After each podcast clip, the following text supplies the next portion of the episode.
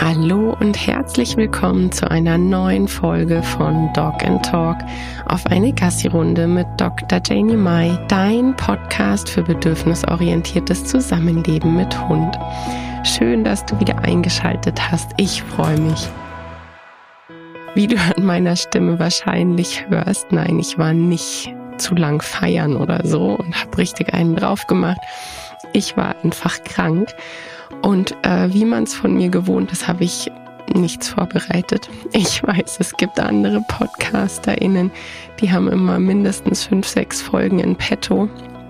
Und ich bleibe einfach immer in meinem Flow von spontan und ja, genau das, was gerade entweder mit meiner Community Thema ist oder was mich gerade selber beschäftigt. Und dementsprechend ist es in solchen Situationen ziemlich blöd, dass ich nicht auf was zurückgreifen kann, was ich vorgearbeitet habe. Aber so ist das. Ähm, auch das ist was, was ich mittlerweile akzeptiere, weil ich einfach weiß, dass ich so am besten arbeite und das nehme ich so hin. Deshalb, ähm, ja, nehme ich doch einfach mal die Situation und die Fragen, die dazu aufkamen, weil es jetzt wirklich das allererste Mal so war, dass die komplette Familie flach lag. Und äh, was mache ich, wenn mein Hund dann natürlich nicht so ausgelastet wird wie sonst? Völlig logisch. Und da bin ich ähm, zu gefragt worden, wie wir das gemacht haben, wie wir das gelöst haben. Und ich dachte mir, da mache ich einfach direkt eine Podcast-Folge draus. Ähm, für mich beginnt tatsächlich hier bedürfnisorientiertes Zusammenleben. Diese Schnittmenge, von der ich immer spreche und wo ich immer sage, da sollen alle stattfinden. Ja, du selbst, der Hund, die Umwelt, einfach alle Bedürfnisse und da dann mit den Ressourcen und dem, was heute da ist, die bestmögliche Schnittmenge zu suchen. Und natürlich kann sich das auch immer wieder spontan ändern, weil dann etwas Unvorhergesehenes dazukommt oder die Ressourcen doch anders sind als vielleicht gedacht oder erhofft. Und ähm, bei der Sache merke ich aktuell, es ist immer so, dass die Leute meines Erachtens nach sich ganz weit nach hinten stellen und erstmal so den Hund ganz weit vorne haben, was ich natürlich echt grandios finde, weil es ja in ähm, anderen Umgangsformen mit dem Hund wahrlich anders abläuft. Und gerade in der positiven, bedürfnisorientierten Szene ist es dann aber oft so, dass ich gern so ein bisschen anschubsen möchte und sagen möchte, hey, vergiss bitte dich nicht und auch ähm, deine Ressourcen und ja, deine Gesundheit und, und einfach auch, dass, dass du in der Schnittmenge stattfindest. Also anstatt dich in einer Situation, wo du halt wirklich sagst, sei es aus Krankheit oder oder. Ich habe extra gesagt, unvorhergesehene Sachen. Das kann ja alles Mögliche sein. Ähm, ich habe auch schon mitgekriegt, dass jemand super wichtige Arzttermine abgesagt hat, weil ja, aber ich habe da niemanden gefunden, der hätte sich adäquat um den Hund gekümmert und und und. Also stell dich bitte nicht ganz nach hinten und äh, guck einfach, dass du da in der Schnittmenge stattfindest. Auf der anderen Seite ist es auch dieses Zumutbare. Was kann ich meinem Hund zumuten? Und ich habe oft das Gefühl, dass im positiven Bereich den Hunden teilweise zu wenig zugetraut wird. Dass so das Gefühl ist, ich mute dem am besten gar nichts zu, ich möchte dem nichts zumuten, ich kann es nicht, ich traue dem nichts zu. Und das ist natürlich von beiden Seiten sehr, sehr schade, wenn man das nicht macht. Also da der Appell an dich, mute deinem Hund vielleicht einfach mal ein bisschen mehr zu, trau ihm mehr zu. Ich glaube, ähm, einige, mit denen ich so im Austausch stehe, wo ich wirklich glaube, doch dein Hund packt mehr, als du ihm zutraust und, und vielleicht auch manchmal zugestehst. Zum einen ist es so, wenn unsere Hunde eine ganz tolle Basis haben, was einfach diese mentale Ausgeglichenheit anbelangt. Ich habe immer alle Bedürfnisse erfüllt. Mir geht's richtig gut. Ich habe Auslastung, die ich brauche. Ich habe auch die mentale Beschäftigung, die ich brauche, sei es Nasenarbeit oder eben auch körperliches. Dann sind ein paar Tage, wo das nicht so stattfindet, ganz sicher nichts, was sofort negativ auffällt. Ja, ähm, grundsätzlich ist ja da immer auch das Wichtige, wie hat der Hund kennengelernt, Selbstbeschäftigung, Selbstständigkeit. Da habe ich schon mal eine ganze Podcast-Folge zugemacht. Hör dir die gerne nochmal an. Da geht's eben um, wie schaffe ich es, dass mein Hund Selbstkompetenzen zeigen kann und eben auch selbstbeschäftigt, Selbstbeschäftigung betreiben kann, ohne dass ich ihm immer sagen muss, mach dies, mach das und, und ihn so ne, die ganze Zeit begleiten muss, Schritt für Schritt. Das fände ich ganz wichtig. Und natürlich ist das eine Voraussetzung, eine Grundvoraussetzung dafür. Und dann ist es bei jedem ganz unterschiedlich. Habt ihr einen Toilettenplatz etabliert, der ganz in der Nähe der Wohnung ist? Klar, wenn man einen Garten hat, ist das nochmal ein bisschen leichter, wobei auch da weiß ich, dass es gerade bei unkastrierten Hündinnen und Rüden ist es ganz oft so, dass sie eben den eigenen Bereich auch nicht verschmutzen wollen, wenn man jetzt gerade im Garten viel Zeit draußen verbringt. Das kann man aber auch antrainieren, dass man eben sagt, hier ist ein Toilettenplätzchen, wo man dann den Untergrund ein bisschen anders macht. Manche arbeiten mit so einem ganz kleinen äh, Zaunbereich, dass man da quasi so wie reingeht, wie in so ein kleines Gartenareal. Da gibt's die unterschiedlichsten Möglichkeiten, wie und was man da gestalten kann. Dass man sagt, das ist das Toiletteneck. Und das finde ich immer wichtig. A, für solche Phasen von der Mensch ist krank und kann jetzt nicht äh, irgendwie, wer weiß wie weit, spazieren gehen. Und natürlich auch, Silvester ist noch gar nicht so lange her. Da hatte ich noch mit einigen Kontakt, die noch weit danach erzählt haben, dass der Hund eben Schwierigkeiten hat, rauszugehen und um Silvester direkt rum massive Probleme hat sich zu lösen. Also einen Toilettenplatz direkt in der Nähe zu haben, so einen sicheren Platz, wo man auch sagt, zur Not trage ich dich da kurz hin, dass du dich lösen kannst und ich trage dich wieder rein.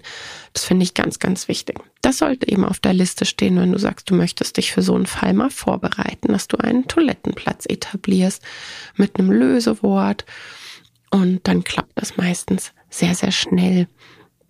Genau, das nächste wäre, dass man natürlich sich im Vorhinein schon überlegt, wer könnte dann auch mal mit meinem Hund spazieren gehen?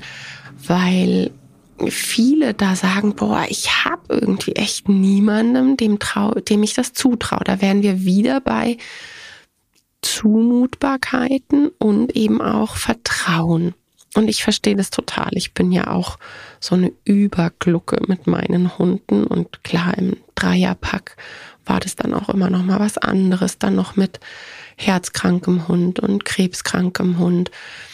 Ähm, also ich bin da voll bei dir, wenn du so vom, vom Grundsatz erstmal sagst, so nein, oh Gott, ich gebe doch meinem Hund niemanden. Oder gerade auch wenn man sagt, mein Hund ist so reaktiv und das ist so krass. Und ja, aber die Person, die das äh, weiß und, und wenn man dann sagt, ne, so und so, wenn der Hunde sieht oder Menschen oder was auch immer, dann flippt der völlig aus und dann kann man den kaum halten an der Leine und dann ähm, hat er total Angst und dann ist ja die Person im Bilde. Ja, und wenn die Person dann trotzdem sagt, ey, ich traue mir das zu, du hast mir gesagt, ich soll dann den Hund so und so festhalten oder zum, in den Abstand gehen oder ich kann ihn verbal beruhigen, ich bin da für ihn und ich scheiße ihn definitiv nicht zusammen und falte ihn zusammen oder mache da irgendwelche Trainingsaspekte, wo ich dann der Meinung bin, das äh, klappt gut.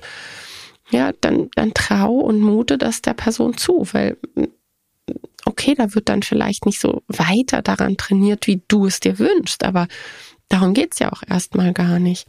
Und oftmals ist so meine Erfahrung, dass gerade mit einer Person, mit der eben noch keine großen Erfahrungswerte da sind, wo man sagt, da ist schon ein gefülltes Buch, laufen viele Sachen auch ganz, ganz anders, ja. Also gib deinem Hund da gern mal die Chance, und schau dich im Vorhinein um, wer könnte mit meinem Hund und sei es nur so von Toilettenplatz zu Toilettenplatz einmal ums Karree oder kurz mit dem Auto hinfahren und Autokino und Popcorn und vielleicht auf einem Feld rauf und runter laufen und wieder heim. Ja, die können ja dann ganz andere Sachen etablieren. Oder gibt's in der Nachbarschaft Gartenplaydates, die man in dieser Phase machen kann. Das haben wir zum Beispiel gemacht, ja, den allerersten Tag bin ich einfach nur hinten zum Tor raus, ein paar Schritte zum nächsten Haus und habe mich da auf einen Holzstapel gelegt und habe der Nachbarin geschrieben, du lass mal, lass mal die Maus raus. Und dann hat sie die Hündin, die ist gerade erst ein Jahr geworden, Und das so voll Kennys Kaliber, die lieben sich voll. Und dann haben die da eine halbe Stunde gespielt, sind immer mal zu mir gekommen, sich kurz zu mir gehockt und dann haben sie weiter gespielt und dann bin ich wieder heimgewatschelt mit Kenny und dann hatte der einfach seinen Spaß. Ja, sowas zum Beispiel ähm, kann man sowas vorher etablieren und absprechen, dass man einfach sagt, ich habe da in der direkten Nachbarschaft oder sei es, ich setze mich kurz ins Auto und fahre in den nächsten Ort, dass man so ein Gartenplaydate hat zum Beispiel.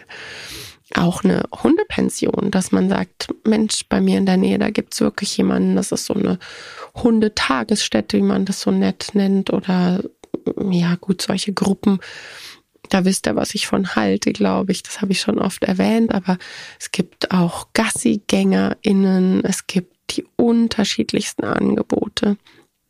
Da würde ich einfach mal schauen, was da für dich passend sein kann. Oder eben in der Nachbarschaft vielleicht jemanden, der sagt, Mensch, ne, so an der Schleppleine mit Supergutis eingepackt, gehe ich ein paar Schritte. Gibt es in der Verwandtschaft jemanden, der vielleicht einmal am Tag kommen kann? So war das dann eben am zweiten Tag auch bei uns. Da kam der Onkel und ist mit Kenny spazieren gegangen hier bei uns. Und solche Sachen fände ich eben super gut, wenn du das vorher schon ein bisschen etablierst und gleichzeitig deinem Hund auch vertraust und zumutest, dass er so resilient ist, dass ein paar veränderte Tage, wo nicht das abläuft wie immer, packen kann. Ich weiß, dass es da massive Unterschiede gibt, ja, dass es Hunde gibt, die mit Veränderungen massive Probleme haben, die massive Probleme mit Strukturänderungen im Alltag haben. Ähm, aber auch hier sich klar zu machen, ich habe das Bewusstsein und ich reiß mir quasi ein Bein aus, dass ich ja diese Strukturen einbehalten kann, dass mein Hund alles bekommt, was er braucht, damit er sich wohlfühlt. Und dennoch findest du in der Schnittmenge statt und mutest deinem Hund dann mal zu, dass er ein paar Tage schafft, wo diese Strukturen ein bisschen zerfleddert sind und anders laufen und trotzdem schaut man, dass es dem Tier bestmöglich geht. Also Selbstbeschäftigung gehört für mich dazu, dass man das vorher etabliert. Ein Toilettenplatz, Playdates, je nachdem, wie der Hund ist. Ne? Es gibt natürlich auch Hunde, die brauchen definitiv keine Playdates, weder in äh, Krankheitstagen ihrer Menschen, geschweige denn im normalen Alltag. Dann kann man sich das natürlich von vornherein sparen, aber gerade wenn Hunde doch auch gern Sozialkontakt haben, dann finde ich so abgesprochene Playdates gut. Oder dass man sagt, Mensch, irgendwo gibt's einen Gassigänger, eine Gassigängerin, die kommt dann einmal am Tag und schnappt sich den Hund und geht auf den gewohnten Wegen. Oder man sagt, hey, mh, gewohnte Wege weiß ich jetzt nicht, fahr doch am besten mit dem Auto da hinten ans Feld, halt den Hund an der Schleppleine fest, lauf das Feld rauf und runter. Hier ist das Spielzeug, hier hast du Futter zum Verstecken ja, dass man eher so in den Bereich geht oder einfach Autokino und Popcorn. Auch das kann ja für den Hund eine ganz wunderbare Auslastung sein. Und es muss nicht immer und jeden Tag auch diese körperliche ähm, Geschichte sein. Ja, also da darf man gern auch an, ja, einfach wieder in den menschlichen Bereich denken. Natürlich gibt es massive Unterschiede, was Bewegungsdrang und Bewegungsfreudigkeit anbelangt, aber ein paar Tage nicht die Bewegung bekommen, heißt nicht, dass gleich die Katastrophe losbricht. Ja, also diese Zumutbarkeit und dieses, was traue ich dir auch zu, was darfst du packen, ähm, das finde ich schon auch immer wichtig. Da gibt's immer wieder auch im Humanbereich ganz viele Diskussionen um, bleibe ich in der Komfortzone, ja, und wo ist diese Wachstumszone? Und ist es wirklich so, dass es besser ist, immer so ein bisschen über die Grenzen zu gehen.